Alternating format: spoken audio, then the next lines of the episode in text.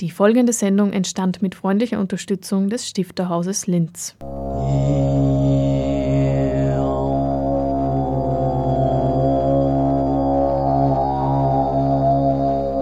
Literatur im Radio.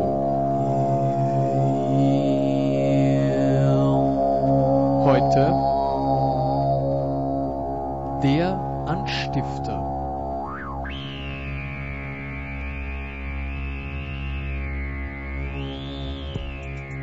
Liebe Hörerinnen und Hörer, zum Anstifter, dem auditiven Literaturmagazin, begrüßt Sie Hannelore Leindecker.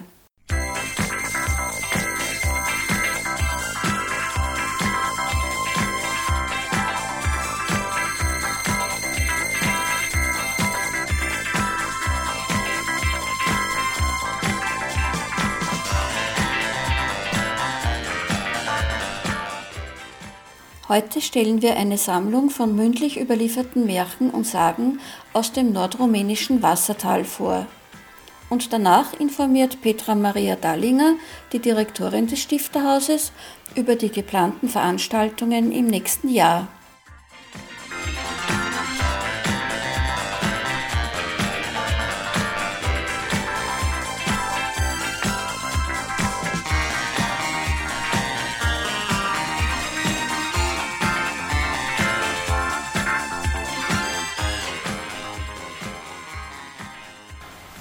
Ja, es ist eine Sammlung von Erzählungen, Sagen, Geschichten, Märchen aus äh, dem Wassertal, ein Tal in den rumänischen Waldkarpaten, die von Anton Josef Ilk gesammelt wurden seit den 1970er Jahren und die der Herr Ilk jetzt äh, in Buchform herausbringt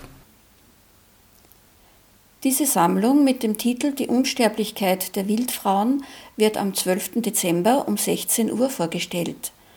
Der Herausgeber Stefan Geisbauer von der Abteilung Sprachforschung im Stifterhaus weiß mehr darüber. Das sind 200 mündlich überlieferte Märchen, Sagen, Schwänke, Alltagserzählungen, vor allem von ehemaligen Holzfällern, deren Vorfahren sich dort äh, seit dem letzten Viertel des 18. Jahrhunderts angesiedelt haben. Die Ursprungsgegenden dieser damaligen Auswanderer äh, waren vor allem das oberösterreichische Salzkammergut und andere Gegenden, also in der Slowakei, aus dem Gebiet der Hohen Tatra, äh, wo die Sprachinsel Zips ist. Und darum nennen sie die Leute dort Zipser selbst, weil wahrscheinlich diese echten Zipser dann die Mehrheit bildeten. Ja, und das, diese Erzähltradition hat dort eine sehr lebendige und, und große Tradition. Und auch die Nachfahren dieser, dieser ehemaligen Holzfäller haben diese Tradition weiter gepflegt. Und es war wahrscheinlich der letzte Zeitpunkt, äh, diese Erzählungen, Märchen überhaupt aufnehmen zu können. Das Buch ist ja zweisprachig, das heißt einerseits in der Standardsprache und andererseits in diesem äh, mittelbayerisch-oberösterreichischen Dialekt, der sich dort erhalten hat. Äh, wie muss man sich diese Sprache jetzt vorstellen heute?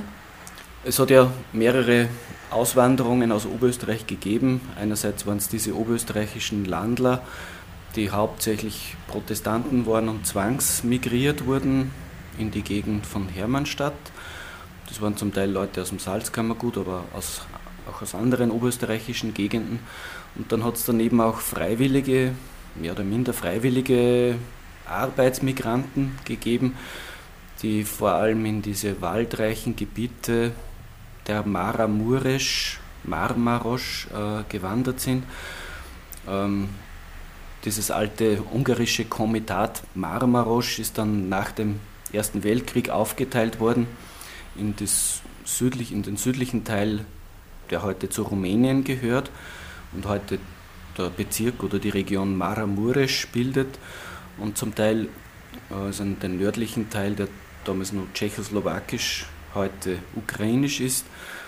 Das sind Orte wie Deutsch Mokra und Königsfeld Und dann auch eben dieser rumänische Ort Oberwischau, Vischeu de Sus, wo praktisch diese Auswanderer aus dem Salzkammergut dort ihre deutsche, mittelbayerisch-oberösterreichische Sprache gepflogen haben. Also während in der Ukraine das mehr tatsächlich sprachinselartige Zustände waren, die schon Sprachkontakt mit den ruthenischen Nachbarn gehabt haben, ist der Raum in Rumänien tatsächlich multiethnisch. Also da sind Slowaken, Ungarn, Rumänen und eben diese deutschen Zipser zusammengekommen. Da hat es natürlich sprachliche Mischungen gegeben. Und dieser Dialekt oder diese Mundart, die in dem Buch auch abgedruckt wurde, ist tatsächlich so eine Mischmundart. Also wo so mitteldeutsche Elemente aus dieser Zipser Insel beteiligt sind, aber auch viele rumänische, slowakische, ungarische Lehnwörter. Und nicht nur sprachliche Elemente, sondern auch Sagenmotive aus diesen Ethnien. Wobei man sagen muss, dass diese Sagenmotive wie die wilde Jagd, der Waldmann, das Waldweibchen, der Werwolf, der dort Trikulitsch heißt, der Teufel und so weiter ja tatsächlich quasi international sind. Ja, und dieser Dialekt, der ist für uns durchaus zu lesen, aber es ist, glaube ich, gut, dass daneben eine hochdeutsche Übersetzung steht. Also das steht immer links die, Originalmundart, rechts direkt vis-à-vis -vis die hochdeutsche Übersetzung in einer wirklich bilingualen Ausgabe. Ein bisschen fremd klingt es dann trotzdem, diese Mundart. Sie haben schon von den verschiedenen ethnischen Einflüssen gesprochen und von den Fantasiegestalten, die da überall vorkommen. Und äh, der Titel ist ja Die Unsterblichkeit der Wildfrauen. Wer sind jetzt diese Wildfrauen? Ja, die Wildfrauen ist eine sehr zentrale Sagengestalt in dieser Gegend.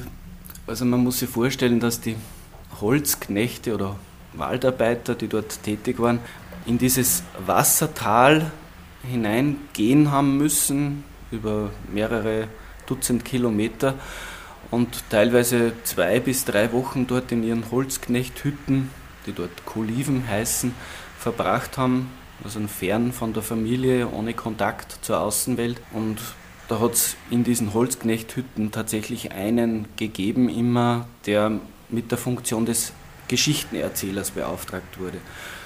Und der wurde sogar zum Teil von seiner Arbeit freigehalten, damit er sich möglichst fantasiereiche Geschichten, Sagen und so weiter ausdenkt und die am Abend zum Feuer bis zum Einschlafen erzählt.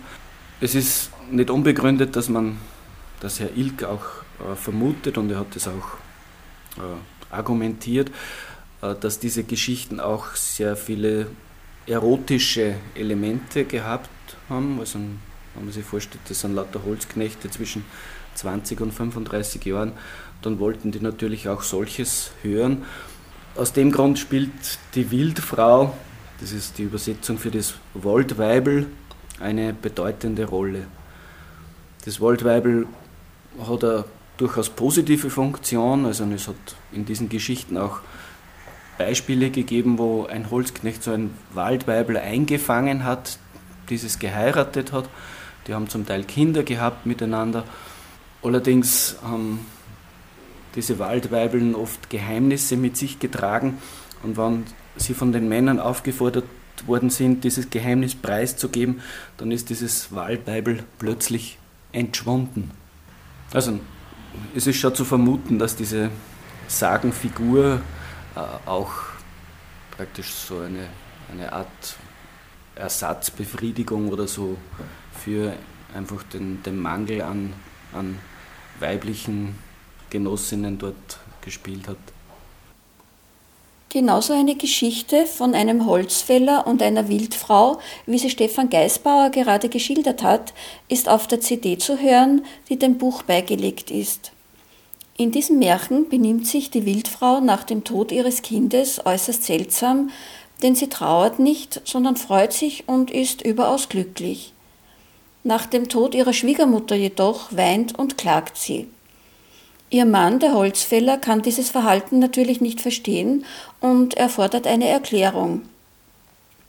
Daraufhin erzählt ihm die Frau, dass das unschuldige Kind nach seinem Tod von Engeln empfangen worden sei, während die Schwiegermutter der Teufel geholt habe. Nach der Preisgabe dieses Geheimnisses muss sie ihren Mann für immer verlassen und verschwindet. Vorher verrät sie ihm aber noch, warum die Nuss in der Mitte ein Kreuz hat und warum die Gänse in der Nacht schreien. Und das ist auch der Titel dieser Geschichte, die Sie nun so hören werden, wie sie Anton Josef Ilk erzählt worden ist. Waldweiber, ja. ja. Das vom gearbeitet im Wald. Ja. Und einmal am Meer bin ich nach der Zosching gesungen.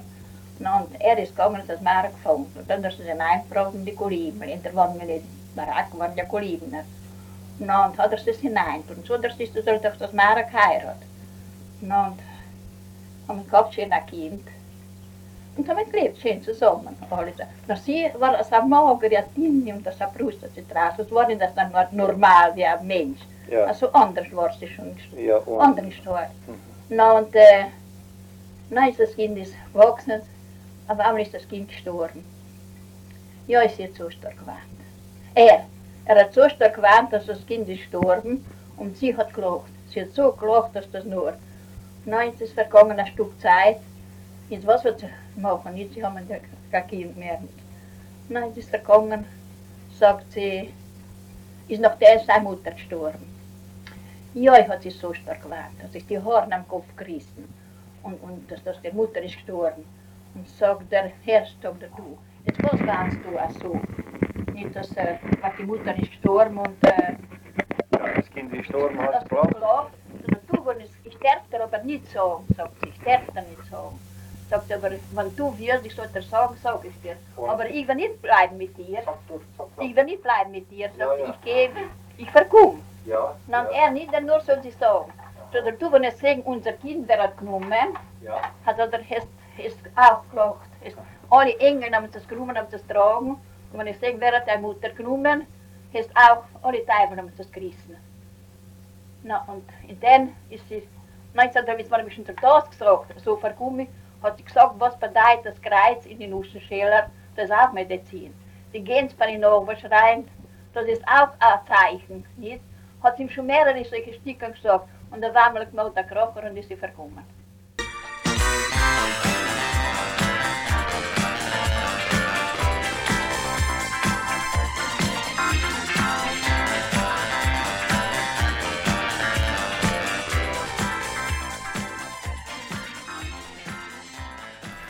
Eine ganze Reihe von Geschichten sind in verschiedenen Variationen vorhanden. Ja, es ist eine rein mündliche Sagentradition. Also da hat praktisch jeder Erzähler, jede Erzählerin versucht, durchaus unterschiedliche Elemente in diese Sagen, in diese Geschichten hineinzubringen, die, wenn sie zum Beispiel kleinen Kindern erzählt wurden, auch einen didaktischen Charakter gehabt haben, dass praktisch dort auch bestimmte Werte vermittelt wurden. Also es war schon ein Unterschied, ob man das unter den Holzknecht-Kameraden erzählt hat oder ob man es in der Familie weitergegeben hat. Und da haben in denselben Erzählstoff äh, durchaus unterschiedliche Elemente irgendwie integriert werden können. Anton Josef Ilk hat auch bei jeder, bei jeder Erzählung den Erzähler bzw. die Erzählerin mit Beruf und Wohnort genau dazu geschrieben. Warum ist das relevant?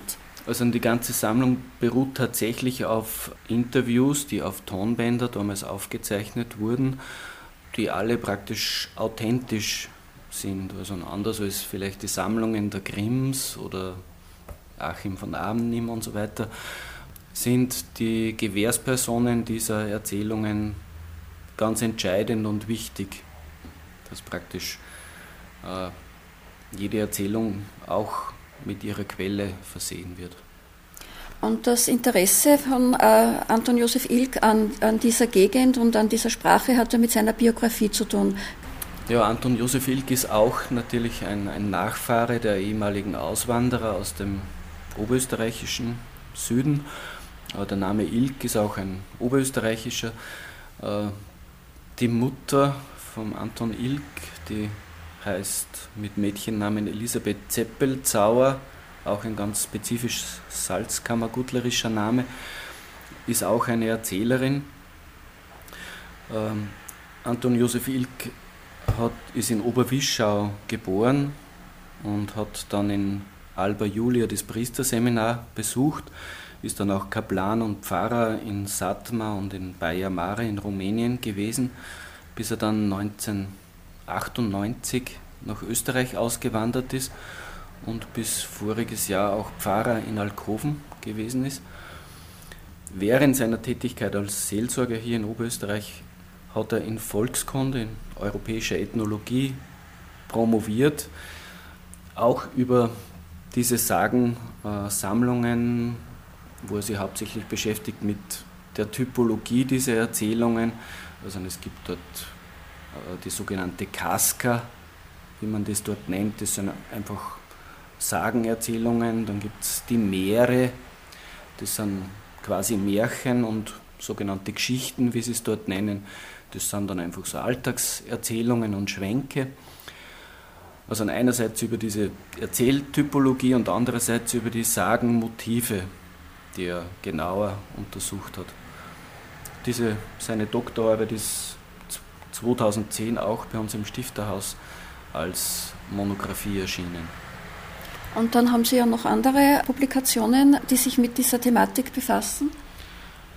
Die Sprachforschung im Stifterhaus beschäftigt sich ja seit den 1990er Jahren mit diesen deutschen Minderheit, deutschsprachigen Minderheiten im östlichen Mitteleuropa, ist auch integriert in den Sprachatlas von Oberösterreich und es sind mittlerweile schon ein paar Werke erschienen zu diesen Gegenden in der Marmarosch, im Banater Bergland, auch äh, bei den Landlern. Einer dieser Bände waren die Karpatenbären, wo auch schon Anton Ilk dazu beigetragen hat. Ilk hat dann auch in einer eigenen Publikationsreihe äh, die Geschichte Oberwischaus genauer untersucht. Also einerseits die Schulgeschichte, dann das Musikwesen. Derzeit arbeitet er an einem Wörterbuch der Zipser deutschen Mundart. Also es gibt vieles noch zu erforschen. Sie hörten Stefan Geisbauer von der Abteilung Sprachforschung im Stifterhaus über Anton Josef Ilks Buch Die Unsterblichkeit der Wildfrauen. Es wird am 12. Dezember um 16 Uhr im Rahmen der Reihe Linzer Vorträge zur deutschen Sprache vorgestellt. Musik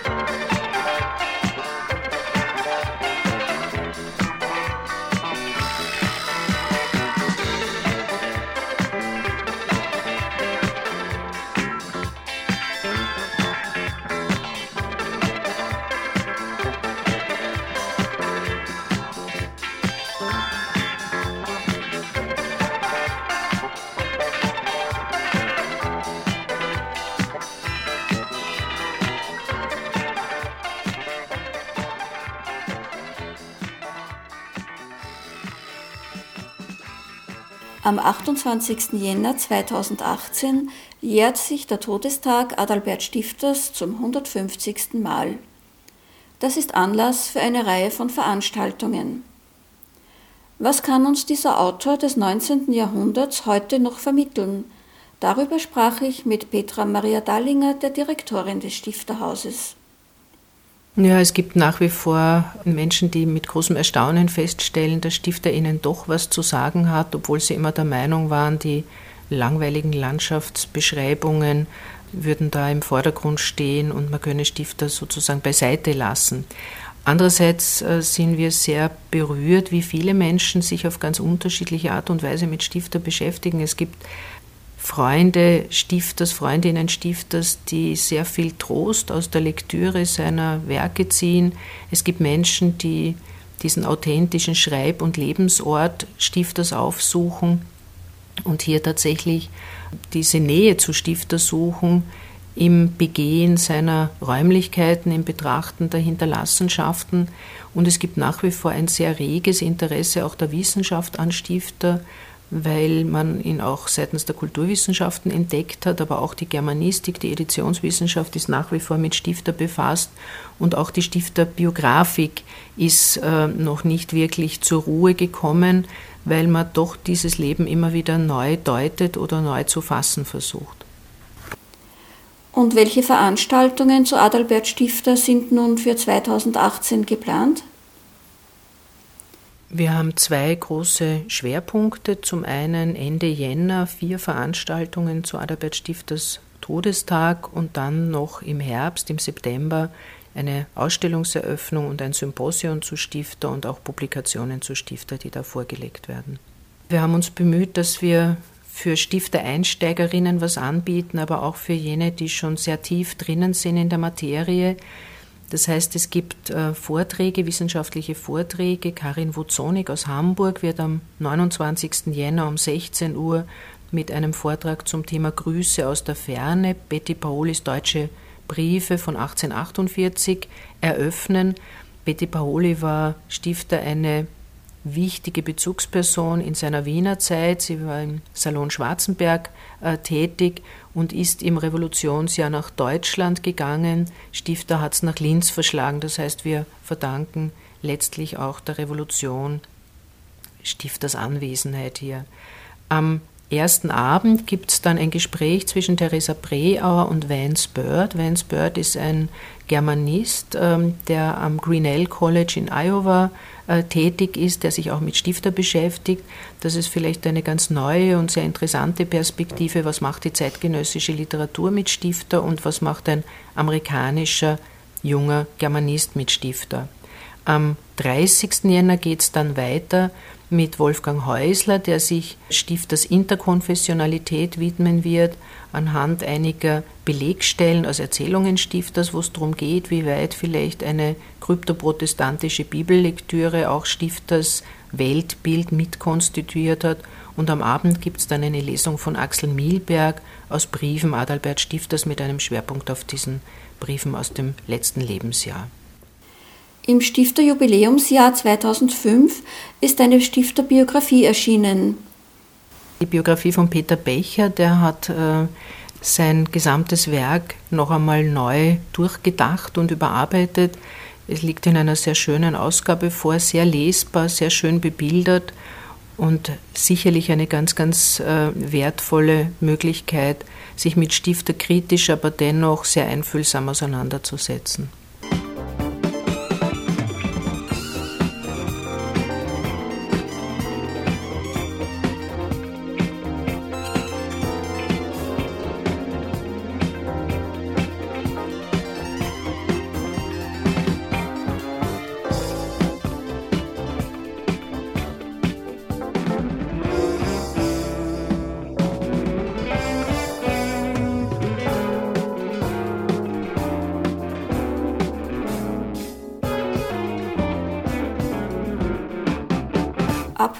Vom Schwerpunkt Stifter sind im nächsten Jahr aber auch noch andere Veranstaltungen in Planung.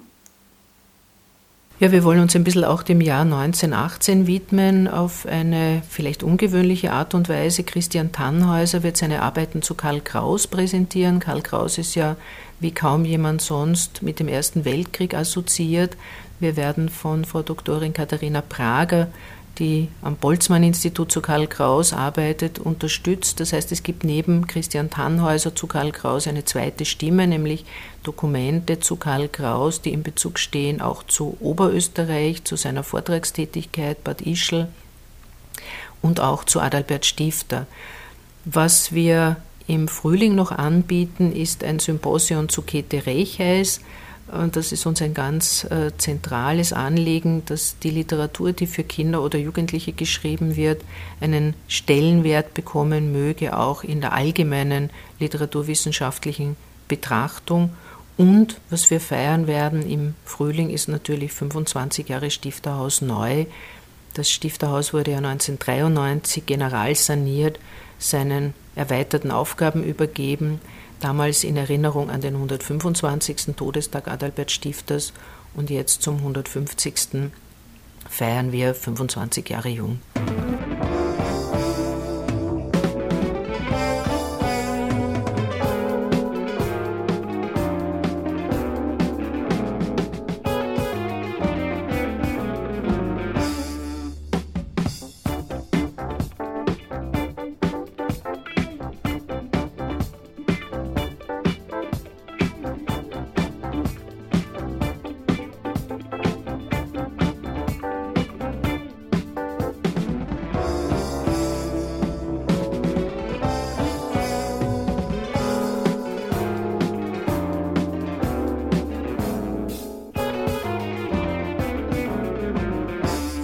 Nach diesem Überblick von Petra Maria Dallinger über das Stifterhausprogramm für 2018 gibt es nun die Veranstaltungstipps für den Dezember.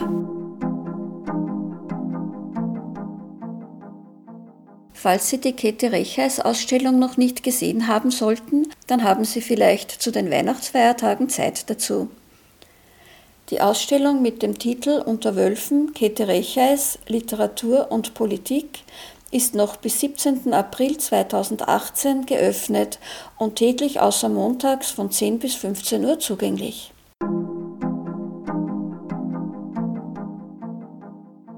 Am 12. Dezember wird um 16 Uhr Anton Josef Ilks Die Unsterblichkeit der Wildfrauen präsentiert. Darüber haben wir heute im Interview bereits gesprochen.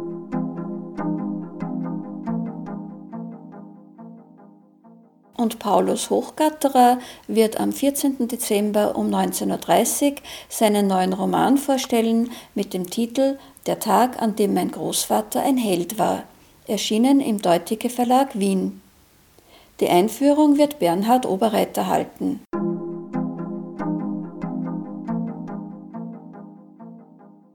Das war der Anstifter im Dezember. Er wird morgen um 8 Uhr wiederholt und Sie können ihn jederzeit auf der Homepage von Radio Froh anhören und downloaden www.froh.at/kultur. Auch mit der Homepage des Stifterhauses sind die Sendungen vom Anstifter verlinkt www.stifterhaus.at. Dort finden Sie auch nähere Informationen über die einzelnen Veranstaltungen. Jetzt bedanke ich mich fürs Zuhören und wünsche Ihnen einen nicht allzu stressigen Advent, frohe Weihnachten und einen guten Rutsch ins Jahr 2018. Am 3. Jänner hören Sie den nächsten Anstifter, wenn Sie mögen.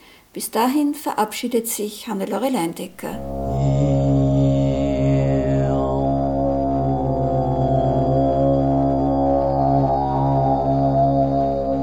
Literatur im Radio.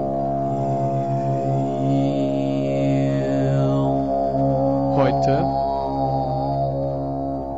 der Anstifter.